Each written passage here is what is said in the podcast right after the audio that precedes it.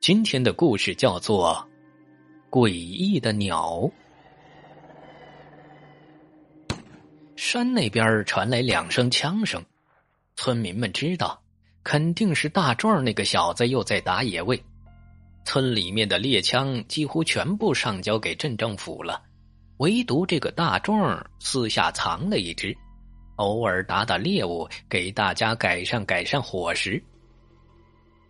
小英啊，小英，你醒醒啊，坚持一下，马上就要到医院了，千万要撑住啊！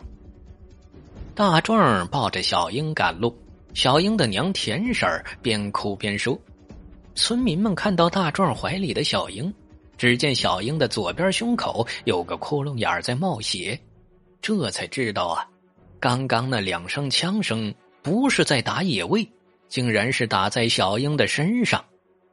村民们见状，赶紧上来帮忙，把小英送到了家里。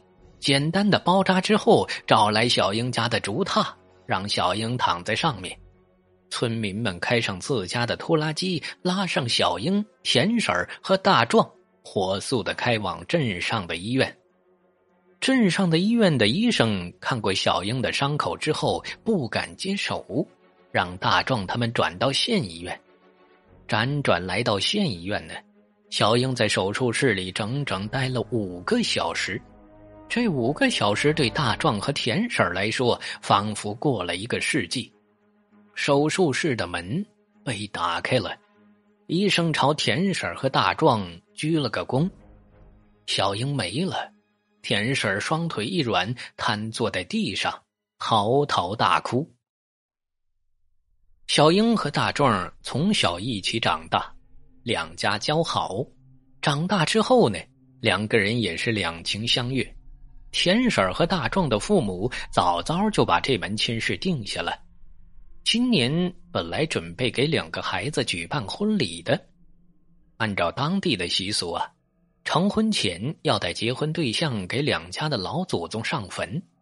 事发的那天，正是田婶和小英带着大壮去给小英已故的父亲上坟的。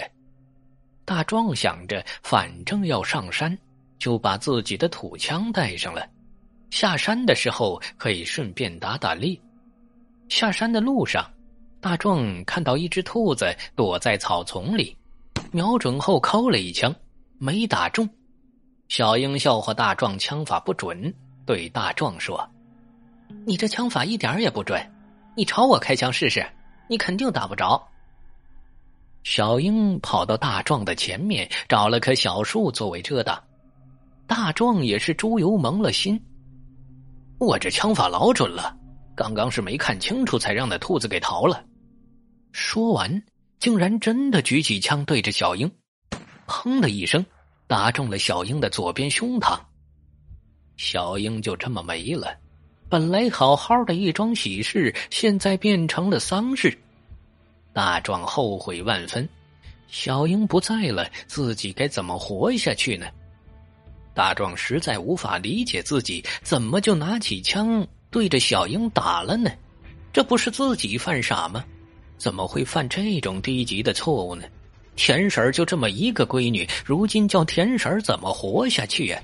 自己又有什么颜面在面对田婶呢？大壮帮着田婶一起料理完小英的身后事之后，跟自己的父母嘱托了一番，拿着当初准备结婚的钱奔田婶家去了。田婶都是我的错，他害小英就这么失了性命。杀人偿命，我准备到公安局自首。这是一点钱，给您老人家留着养老的。我要是还能从局子里出来，再给您养老送终。大壮跪在地上，泣不成声。田婶扶起跪在地上的大壮，用手背擦了擦泪水。大壮啊，有些事儿我想跟你说，你来这儿坐下。田婶示意大壮坐在自己旁边的椅子上。大壮啊，我觉得这事儿有些蹊跷。或许小英就应该是这样的命啊，他的寿命就这么长，不管什么原因都是要离开的。小英死之前，每到天黑的时候啊，就有鬼鸟在屋子前叫唤。鬼鸟，这是一种类似于乌鸦的鸟，全身漆黑的羽毛，发出悲凉的呱呱的叫声。鬼鸟一旦出现在哪儿，那个村子就会有人即将离世。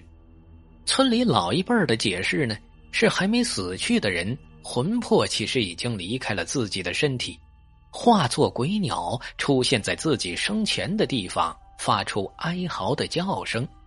是对于自己即将离开阳世的一种不舍。老辈的人甚至会根据鬼鸟的叫声判断出即将离世的人的性别和年纪。连续叫了一个月呀，当时我以为是村子里可能会有老人离世，现在想想，真的是一种征兆啊！这鬼鸟只是一直盘踞在小英种的那棵树上。每天晚上叫几声就飞走了。除此之外，小英走的时候睡的那张竹榻，大壮啊，你还记得不？大壮听田婶的话听得入迷，连连点头。现在这个天气是用不上竹榻的，我家的竹榻放在另一个屋子里，放了些杂物。就在小英出事之前，每到深夜。我都能听见竹榻摇摇晃晃的声音呢。小英走的时候就睡在那张竹榻上，可怜的小英啊，这都是注定的。不管有没有你给他那一枪，小英也会因为其他的原因离开这个世间呢。田婶说完，已经是泪流满面了。前些时候，我看小英经常发呆。魂不守舍的样子，有时候她的脸色惨白惨白的，没有一丝的血色呀。我当时还以为她身体虚弱，气血不足。大壮也想起了之前小英不寻常的表现。可是田婶儿，这些都只是迷信的说法。按照现在的法律，是我失手错杀了小英，我不能不去自首受罚，不然我的良心会一直承受煎熬。小英不在了，我也没办法再若无其事的去过日子了。大壮把头埋进自己的手臂里，眼泪止不住的流。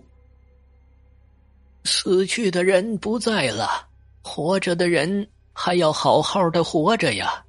我知道你和小英的感情好，小英要是在呀，也不愿让你去自首的。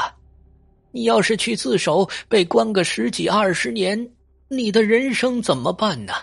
你的父母怎么办呢？田婶儿悲泣的说道。大壮还是决定去当地的公安局自首了。村民们联名上书，请求能宽大处罚。警察在调查了大壮和死者的身份背景和案情之后，向法庭请求轻判。田婶儿在法庭之上也为大壮求情，最终啊。大壮被判处了十年的有期徒刑。大壮服完刑出来以后，认了田婶儿做干娘，就像侍奉自己的父母一样侍奉田婶儿由长辈们做主，给大壮找了门亲事。结婚之后的大壮和媳妇儿一起孝顺田婶儿直到田婶儿百年之后。